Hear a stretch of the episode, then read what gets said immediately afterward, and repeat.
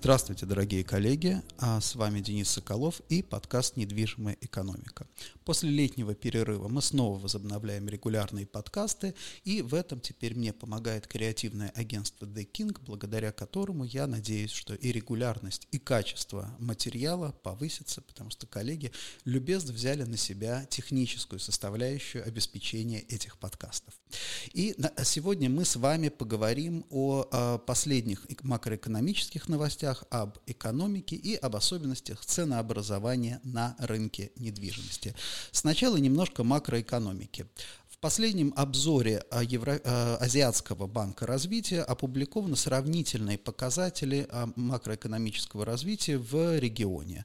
И если мы посмотрим внимательно на эти показатели, мы увидим, что Узбекистан фактически остается лидером, лидирующей экономикой по темпам роста в регионе.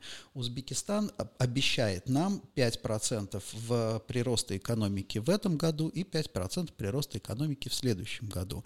Конечно, Конечно, я знаю, что большинство понимает, что означает прирост экономики, но на всякий случай поясню. А те темпы роста, которые показываются, они уже учитывают инфляцию. Да? То есть это рост экономики в реальном исчислении. Грубо говоря, на 5% больше произведено в физическом исчислении товаров и услуг в 2023 году и будет произведено на 5% больше в 2024 году. Если мы посмотрим на другие экономики, то на самом деле только а, более высокие темпы роста показывают только а, Туркменистан и Таджикистан. Это связано с особенно низкой базой а, этих экономик и, скажем так, особенностями статистики. Если мы посмотрим на, допустим, страны с более развитой экономикой, такие как Казахстан, да, Казахстан дает 3,5-4% а, роста экономики в год. Что я знаю всем, а, всех очень интересует и для всех крайне важно, это инфляция. Инфляция в Узбекистане по данным Азиатского банка развития ожидается на уровне 11%. Чуть-чуть позже я поговорю, расскажу о том, что а, обещает Центральный банк Республики Узбекистан. Там немножко другие цифры.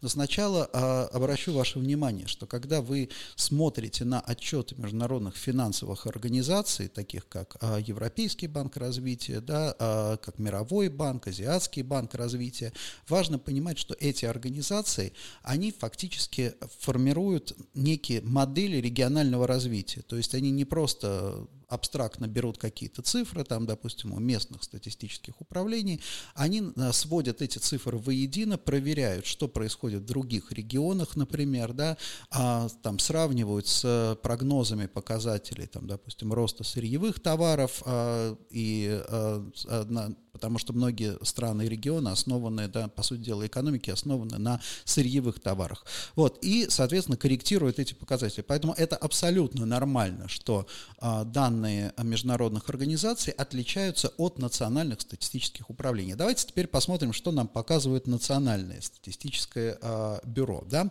А, а, я в данном случае использую данные компании Satori. Я, кстати, рекомендую коллеги, да, компания Satori это инвестиционная компания, они занимаются, они публикуют э, очень хорошие регулярные еженедельные обзоры в своем телеграм-канале. Я думаю, что вы сможете их найти. Очень, на самом деле, полезны, и мы ими пользуемся. Итак, что нам говорит компания Satori в, своей, в, своем последнем, в своей последней рассылке? Центральный банк Узбекистана сохранил ставку на уровне 14%. Обращаю ваше внимание, да, в России, например, ключевая ставка сейчас составляет 13%. Она была 8,5%, потом была поднята до 12 как ответ на рост курса рубля, и потом еще на 1 процентный пункт до 13%. В Узбекистане 14%. Напомню, опять же, я почти уверен, что все отлично знаете, что такое ключевая ставка, но если вдруг а, это как-то ускользнуло от а, понимания, потому что, естественно, для Узбекистана ключевая ставка не была до сих пор очень важным показателем, ключевая ставка, грубо говоря, это тот процент, под который центральный банк дает другим банкам деньги в долг. То есть это минимально достижимая, по сути дела, процентная ставка. То есть, условно говоря, какой-нибудь банк, там, возьмем, например, там, Капиталбанк, у Центробанка будет брать деньги в долг под 14%. А, я полагаю, что до сих пор, конечно, да, это не так просто, что любой банк может взять э, там, деньги у Центробанка, но тем не менее 14%. Что это означает? Это означает, что любой компании банк будет давать деньги в долг, долг под еще более высокий процент. То есть, грубо говоря, 14 плюс какой-то там 2-3% и так далее. Поэтому ключевая ставка для экономик – это самый, наверное, важный показатель, потому что а, все рассуждения о том, что там, допустим, ой, да, в Узбекистане высокая процентная ставка, вот когда она снизится, она снизится только тогда, когда центральный банк понизит эту ключевую ставку. То есть, если центральный банк будет давать другим банкам деньги в долг под 5%, то, соответственно, вам, вы как потребительские кредиты можно выдавать под 10, там, допустим, процентов, да, а корпоративные кредиты под 7%. Сейчас 14% это такая важная история. Почему вы меня спросите, да, почему тогда, если так э, важно если ключевая ставка такая важная, зачем ее держат на таком высоком уровне? А вот здесь у нас с вами самая большая угроза – это инфляция. Потому что что такое инфляция? А, инфляция – это а, удешевление денег каждый год. То есть, грубо говоря, если вы даете кому-то в долг суммы под, там, допустим, 10%, а инфляция 11%, то в конце года, как бы, да, вы, по сути дела, проиграли, вы потеряли 1%. Это важная история, поэтому ключевая ставка ставка – это такая штука, которая позволяет сдерживать инфляцию. Для каждого Центробанка это, условно говоря, такой вот поиск, э, поиск такой важной, э, балансной точки между э, высокой инфляцией и ростом экономики. Поэтому, если ставка снижается, в принципе, это значит снижается инфляция, и это хорошо. Если ставка повышается, это значит в экономике какие-то сложности. Да? Вот повышение ставки в России – это реакция на эти сложности. Центробанк принимает меры для того, чтобы не привела инфляция да, к каким-то э, тяжелым достаточно последствиям. Итак, значит, у нас с вами, а что у нас говорит Центробанк по поводу инфляции? Вот это очень интересно. А инфляцию в этом году Центробанк ожидает на уровне 8,5-9,5%. Напомним, да, Азиатский банк развития 11%. То есть Центробанк достаточно жестко настроен по отношению к подавлению инфляции. И таргет инфляции сохраняется на уровне 5% к 2024 году. То есть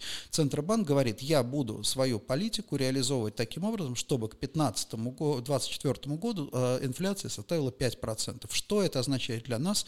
Это означает, что не будет сильного снижения да, а, ключевой ставки. Это означает, что Центробанк будет проводить жесткую монетарную политику, то есть ограничивая деньги в экономике для того, чтобы удержать инфляцию. Это означает что? Это означает, в общем-то, давление, достаточно серьезное давление на экономический рост. Тут другое, да, опять же, вы спросите, а казалось бы, зачем, зачем Центробанк это делает? Дело все в том, что в экономике все развивается волнами. То есть, условно, если завтра, например, там, Центробанк скажет, ключевая ставка 5%, да, берите деньги, кто хотите. Узбекистан год проживет прекрасно, да, все начнет очень хорошо развиваться. Потом волна инфляции захлестнет, из которой будет очень трудно вообще выбраться. Поэтому здесь очень важно смотреть на пару шагов вперед. То есть, если благодаря, допустим, жесткой монетарной политике Центробанк умудрится э, удержать инфляцию в следующем году на уровне там, 5-6%, это даст огромный задел да, в дальнейшем для снижения ставки. То есть сначала ты должен задавить инфляцию, потом уже снижать ставку. Итак, что еще интересно? Инфляционные ожидания на горизонте 12 месяцев э, составили 14% среди населения. Что такое 14%? 14% 20% среди населения – это как бы ощущаемая людьми инфляция, да, потому что инфляция э, – это, там, допустим, и стоимость жилья, это и коммунальные услуги, и то, что ты покупаешь, и инфляция в экономике, да, и стоимость там, товаров производителей и так далее. Люди обычно, да, обычно ощущают инфляцию гораздо более остро, плюс мы это хорошо знаем а, на постсоветском пространстве, плюс для разных групп населения всегда инфляция а, ощущается по-разному, то есть часто очень волнами сначала одна волна бьет по наиболее, допустим, по наименее обеспеченным, потом следующая волна бьет по более обеспеченным, да, по среднему классу и так далее. Да. Вот это тоже как бы это нормальная абсолютная история, что люди а, ощущают инфляцию по-разному. Поэтому говорить о том, что вот там нарисовал кто-то, Центробанк нарисовал 8%, а на самом деле она 20%, это абсолютно не играет роли. У одного домохозяйства из его корзины потребления получится 25, а у другого инфляция будет 5. Да? Естественно, мы оперируем всегда какими-то да, среднеэкономическими категориями. Что еще важно? Средние ставки кредитования а, в банках составили а, 22% для физических лиц и 17% для юридических лиц. Вот как я, о чем я и говорю. Да? 14% ключевая ставка, ставка кредитования, по сути дела, для юрлиц 17%. Что еще а, важно отметить, а, цены на электроэнергию и газ для бизнеса вырастут в 2, в 2, 2 и 2 раза с 1 октября, да, то есть уже скоро. И это основная на самом деле угроза, а, даже я бы не сказал угроза, а очень важный фактор для всего бизнеса в Узбекистане. Рост тарифов на а, энергию, рост стоимости энергии, рост стоимости а, вообще любых каких-то коммунальных, да, коммунальных услуг. Связано это с тем, что сейчас эти тарифы субсидируются, и бизнес бизнесу, в принципе, да, а, как понятно, что многие говорят, ой, ужас, как мы это будем переживать, мы там все разоримся, требует э, как бы что-то сделать с этими тарифами, но в целом, в целом, в долгосрочной перспективе любой бизнес, который сейчас планирует какую-либо, там, я не знаю, там, перспективу хотя бы на 5 лет, нужно смотреть на энергосберегающие технологии, нужно исходить из того, что стоимость э, энергии вообще и любых коммунальных услуг будет увеличиваться увеличиваться в разы да, на этом горизонте. Поэтому, соответственно, свои бизнес-модели тоже строить из этого. И когда сейчас там говорят, а зачем нам там экономить это дешево, да, действительно, сейчас это дешево, а завтра будет экономить по большому счету поздно, да, потому что тарифы начнут душить. Я знаю, что в Узбекистане там есть э, прецеденты, когда э, там пытаются для бизнеса использовать тарифы э, для жилья, да, я слышал про истории, когда там жилье переводят э, в коммерческую недвижимость, недвижимость, но при этом не целиком, а часть оставляют там типа как жилое и запитывают условно ресторан от э, той комнаты, которая осталась, продолжает иметь э, статус жилья. А понятно, что как бы на коротком каком-то горизонте это имеет, э, и, и, имеет смысл, но это слишком, я думаю, что со временем это будет э, вызывать очень большие, сопровождаться очень большими рисками. Поэтому, конечно, вот я думаю, что следующий год это такой транзитный период, который да, повышение тарифов в два раза, такой звонок, который прозвенел, и, собственно, это значит, пора собираться на урок, да, на урок по энергосбережению. Следующая тема, если уж мы говорим про макроэкономику, это ипотечное кредитование. Ипотечное кредитование сейчас э, в настоящее время составляет только 5% от ВВП. А, в, если я не ошибаюсь, в России это порядка 20%, в Соединенных Штатах это порядка 50%, в странах э, скандинавских это 70-80%, в некоторых странах даже более 100% от ВВП составляет ипотечный долг. Что здесь, э, что здесь важно? Значит, ипотечный долг – это то, что позволяет экономике развиваться, и особенность, почему его всегда выделяют, ипотечное кредитование выделяют из чего-то другого. Ипотечное кредитование, оно считается самым безопасным, самым высо- низкорисковым видом кредитования. Потому что, да, потому что каждому человеку нужно жилье, а люди отдают, да, люди закладывают свое жилье. Жилье – это самое ценное, по сути дела, самый ценный актив, который есть, и наиболее ликвидный. Поэтому ставки по ипотечному кредитованию всегда самые низкие. Государство очень часто идет на а, субсидии и говорит, что давайте мы вообще даже ставку будем субсидировать. Я знаю, что в Узбекистане есть программа вообще нулевого ипотечного кредитования, кредитования, правда, на три года при условии э, первоначального взноса в районе там, 50%. Это понятно, что такие достаточно жесткие условия, но это нулевая ставка на три года. Значит, для чего это делается? Да? Для чего государство несет такие, в общем-то, убытки и расходы? Государство таким образом подталкивает людей к правильному, с его точки зрения, экономическому поведению. То есть пытается за свой счет запустить машинку. Для вас что это означает? Это, конечно, если есть возможность использовать этот инструмент, инструмент, нужно обязательно его использовать. Что такое нулевая ставка ипотечного кредитования? Это означает при инфляции в районе 10%. Это значит, вы берете сегодня одну сумму, а отдаете каждый год в сумму меньше. Да? То есть на самом деле вы если вы берете под 0% ипотечный кредит, вы отдадите банку где-то порядка в реальном исчислении на 20% меньше, чем вы за 3 года, ну, например, на 20% меньше, чем вы взяли. Да? Это очень very good deal, как говорится. Да? Если вы берете 100 тысяч, условно 100 тысяч долларов, 20 тысяч вы до этого заработаете. Это хорошая, да? хорошая история. И для вас а, тоже очень важно, а, домохозяйство начинает обретать опыт вот именно получение кредита, потому что многие говорят, вот жизнь в долг, это все ужасно, это действительно, да, действительно, когда долги неподъемные, ужасно, но когда ты на этом долге зарабатываешь, когда он тебе приносит плюс, вот это очень важно. И вообще очень важно осваивать вот эти базовые правила, а, по сути дела, финансового планирования, где ты там выигрываешь, где ты проигрываешь, потому что, к сожалению, на постсоветском пространстве, а, как показывает, а, показывают опросы, в принципе, 75% людей не не считает, вообще не понимает, что такое процент. Когда они берут кредит, им говорят, вот месячный платеж у тебя столько, и человек думает, ага, ну да, нормально, вроде я вот это вот там столько-то, там, да, 2 миллиона суммов могу платить в месяц. А на самом деле там какой процент, сколько, по сути дела, он теряет его домохозяйство, он не понимает. Поэтому это очень важная история. И а, теперь а, давайте, а, а, да, самый краткие выводы. А, краткие выводы а, таковы. Да? А, макроэкономические показатели неплохие.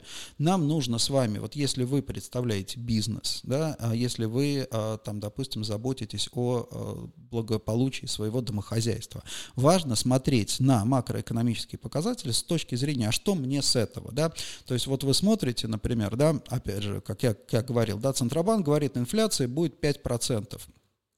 Это означает, что кредитные ставки будут сохраниться высокие. И тут вам предлагают, например, да, государственную программу субсидирования кредитной ипотечной ставки. Ну, конечно, надо, да, надо подумать о том, а почему бы и нет, почему бы мне не взять сейчас сейчас кредит да, под 0%, если все равно ставки в, следующем году, в следующие годы будут оставаться высокие. Вот, это очень важно да, для бизнеса, смотреть на тарифы.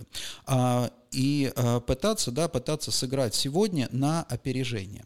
Но из этого есть и как бы вторая, э, не очень, наверное, такая тяжелая, э, тяжелая черта потому, узбекистанского рынка, потому что многие предприниматели, особенно в недвижимости, они стараются, да, стараются как бы жить, не то что жить будущим, а пытаются продавать сегодня то, чего не существует. Вот, например, базовая, да, базовая ситуация со всеми практически коммерческими помещениями.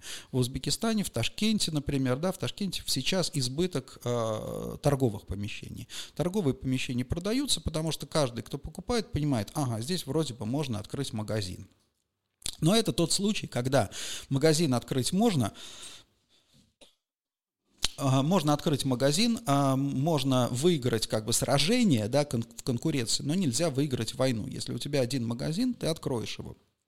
Если у тебя там какой-то там миллион квадратных метров торговых помещений, заполнить их будет гораздо сложнее. И здесь надо понимать, что если ты а, как бы ты конкурируешь со всеми своими соседями, и чтобы что-то там, чтобы получить арендатора, чтобы запустить а, магазин, чтобы запустить какой-то бизнес в работу, ты должен опередить, да, ты должен, а, ты должен предложить что-то лучше. И вот, к сожалению, собственники часто они смотрят на свои помещения, ну, давайте, да, вот, вот я хочу столько денег, я хочу столько денег, и, соответственно, когда вы готовы будете мне платить, значит, вы придете ко, к нам. Да? А, мы в свое время в Москве делали такое обследование по офисным помещениям. А, в Москве э, офисных площадей, э, общий объем офисных площадей 20 миллионов квадратных метров, качественных офисных площадей. В Ташкенте на минуточку в районе 200 тысяч, да, то есть это где-то в 100 раз в Москве, э, в Москве, в Москве в 100 раз больше офисных помещений. Так вот, очень интересно, и поэтому это дает возможность посмотреть на большие, по сути дела, большие данные. А, так вот, очень интересно, что а, сдаются в аренду помещения в основном в течение первых по 6 месяцев после освобождения. То есть одни собственники, они достаточно активны помещение освободилось или здание построено, они начинают активную маркетинговую кампанию, в течение 6 месяцев сдают. Если они не сдали в течение 6 месяцев, дальше это помещение может стоять 3 года так, также пустым, да, потому что это означает, что с ним что-то не в порядке. Поэтому, если у вас там, допустим, там, коммерческое помещение, которое стоит пустое, не используется там больше полугода, надо всерьез задуматься о том, а вообще, есть ли перспективы его сдачи, потому что очень, очень часто люди там, да, вот как Э, например, сейчас в Узбекистане, да, люди как все время отстают от рынка. То есть, условно говоря, Сегодня можно сдать офисное помещение за 25 долларов, но собственник хочет 35 долларов. Завтра он повысит цену, будет сдавать по 45 долларов, да, и точно так же, и, и как бы и а рынок даже немножко подрастет, но тем не менее его помещения все равно будут оставаться все время пустым. И вот это вот ценообразование, да, вот эта проблема ценообразования да, достаточно серьезная, потому что, да, с точки зрения там градостроителей, например, администрации города, любое, да, любое неиспользуемое помещение, закрытое помещение, да, где нету там, допустим, да, там вывески нету, да, магазина нету, это означает принципе, да, а, чистые, пустые, бессмысленные расходы, потери для бизнеса, потери для города, потери налогов, потому что были потрачены стройматериалы, было много потрачено ресурсов, а для города пустое помещение это ничего, как бы ничего, ничего не дает. Та же самая история с офисами, да, то есть, грубо говоря, офисные здания стоят пустые, люди работают из кафе. Это неправильно, да, это неправильно, эту историю нужно, конечно, исправлять. Ну и напоследок я хотел бы рассказать кто читает мои социальные сети, уже знают э, об этой истории, о том, как э, один инвестор э, вступил в конфликт с покупателем недвижимости. Она такая счастливая достаточно история, то есть, ну, с хорошим концом, но достаточно сложная была для а, товарища. Товарищ купил помещение, торговое помещение, неплохое торговое помещение, а потом а, у застройщика да, на в объекте, а потом а, появился еще один покупатель, который решил консолидировать все помещения в единое какое-то, да, в единое пространство. И, соответственно, а, я так понимаю, обратился к незадачливым риэлторам с просьбой помочь выкупить эти помещения. Риэлторы сначала предложили там хорошую цену, в принципе, но попросили еще откат у продавца, да, как часто бывает с незадачливыми риэлторами. А потом, а, когда он отказался, потому что, скорее всего, насколько я понимаю, он отказался в основном именно из-за такого странного подхода, а не из-за того, что там цена не, не подходила, они, значит, а, Э, устроили э, как это, рейдерский захват, да, то есть наезд с помощью милиции, там, ну и так далее. Так, да, в общем-то, история неприятная. Но а, закончилась она хорошо, потому что условно собственник с э, потенциальным покупателем встретились, там поговорили, разобрались, все как бы все нормально, да. Но на что я здесь хотел бы обратить внимание? Одна из больших колоссальных проблем Ташкента – это объекты, распроданные блоками, распроданные по этажам. И вот эта вот попытка консолидации помещений в одних руках и использования их как единого какого-то пространства, это отличная история. Но надо понимать, да, надо понимать, что, как говорится, в эту э, историю вход рубль, выход два, да, потому что очень легко продать все по блокам, а вот консолидировать дальше, это очень сложно. И э, когда к вам приходит, например, какой-то, ну вот вы хотите купить, э, ну я не знаю, там какую-то достаточно большую, большую площадь, и к вам приходит какой-то риэлтор, который говорит, да, вот я сейчас куплю все тут, там, да, вот у этих купим, у этих купим, да.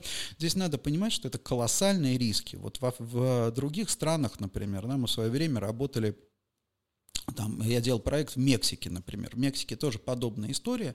И консолидация вот этих вот участков, да, участков земли или там, допустим, помещений да, в единое какое-то пространство, она может занимать 5-6 лет. В Великобритании, например, тоже такие вещи есть, да, когда нужно построить какой-то большой объект, и для этого нужно объединить несколько участков. Это может занимать 15-20 лет, да, уходит вот на эти вещи. Не потому что, и это не потому, что там, да, как-то нужно это ждать, там, каких-то разрешений и так далее. А это как, это, это как бы история, когда ты считаешь экономику, да, ты предлагаешь там собственнику, э, допустим, да, собственнику предлагаешь какую-то там схему участия там и так далее, потому что это не выглядит, консолидация никогда не выглядит, просто кто-то пришел, скупил участки и так далее, ты обязательно наткнешься на кого-то одного, двух или трех, да, которые тебя откажутся продавать, особенно, да, особенно в Узбекистане люди, когда чувствуют, да, что кто-то хочет нам заработать, они всегда воспринимают воспринимают это там болезненно, да, и говорят, я тоже там хочу, и как, как я говорил, представление о ценообразовании достаточно размытое. Поэтому здесь вывод-то какой, да, здесь вывод какой, очень легко продать, очень трудно консолидировать. Если кто-то полагает, что вот, а вот сейчас мы там эти здания там какие-то, допустим, я вот куплю в, э, там в, в здании, например, 5 этажей, да, из них там 3 этажа в руках одного собственника, а 2 этажа там еще какие-то есть собственники. Я вот сейчас куплю 3 этажа, потом эти 2 этажа тоже там консолидирую. Это на самом деле э, может, может растянуться во времени.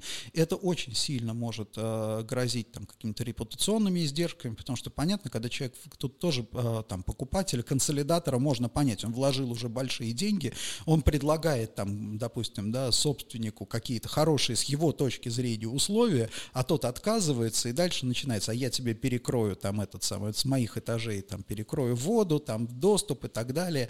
Здесь надо понимать, что государство всегда, в принципе, стоит на стороне собственников, да, а, и если человек хочет отстоять свое право собственности, то, а, скорее всего, он а, сможет отстоять это право собственности и попортить, грубо говоря, и если начался конфликт, вот такой вот, да, из этого конфликта гораздо сложнее уже выйти. Поэтому, да, поэтому, кстати, во всем мире, например, да, есть такая штука, классификация офисных площадей, например, да, офисное здание, там, класс А определяется определенными его э, характеристиками, там, инженерными, местоположением и так далее. Но есть очень важный пункт. Если в этом здании больше одного собственника, да, то хоть один блок продан на а, там кому-то другому, то сразу здание понижается на один пункт в классе.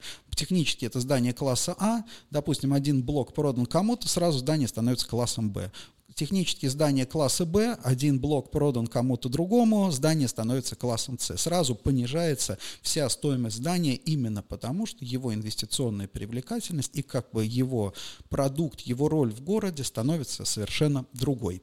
А, вот а, поэтому, уважаемые коллеги, я думаю, что я почему на этом сегодня подробно так остановился, я думаю, что мы будем еще об этом, а, об этом говорить, потому что Ташкент в следующие 10 лет, я думаю, что нужен, должен будет пройти через вот эту эту историю э, консолидации, да, консолидации активов, консолидации помещений, потому что то, как а, сейчас все распродано, это фактически будет а, очень сильным ограничением для развития города. И а, любой бизнесмен, осознанный бизнесмен, бизнесмен, который хочет а, да, да, не просто там а, заработать денег сейчас, а в принципе строить долгосрочный бизнес, должен думать вот о, именно о консолидации, о том, чтобы сформировать качественные, нормальные, управляемые портфели недвижимости. И я думаю, что такие истории будут возникать все чаще и чаще, и я прошу вас об этом внимательно думать и относиться к этому очень серьезно. Не значит, что консолидировать невозможно, но это значит, что к этому нужно подходить со всей ответственностью, с учетом вообще всех возможных рисков и э, имеющихся возможностей. Спасибо вам большое, дорогие коллеги, за внимание. Э, это был подкаст «Недвижимая экономика». Э, меня зовут Денис Соколов. Э, компания, я возглавляю в Ташкенте компанию Commonwealth Partnership. Подкаст Подкаст подготовлен при участии креативного агентства The King. И ждем вас на наших каналах в соцсетях. Ищите «Недвижимая экономика» в Телеграме, в Ютубе. А, и подписывайтесь на меня в LinkedIn и Facebook. Спасибо большое, дорогие коллеги, и хороших вам выходных. До свидания.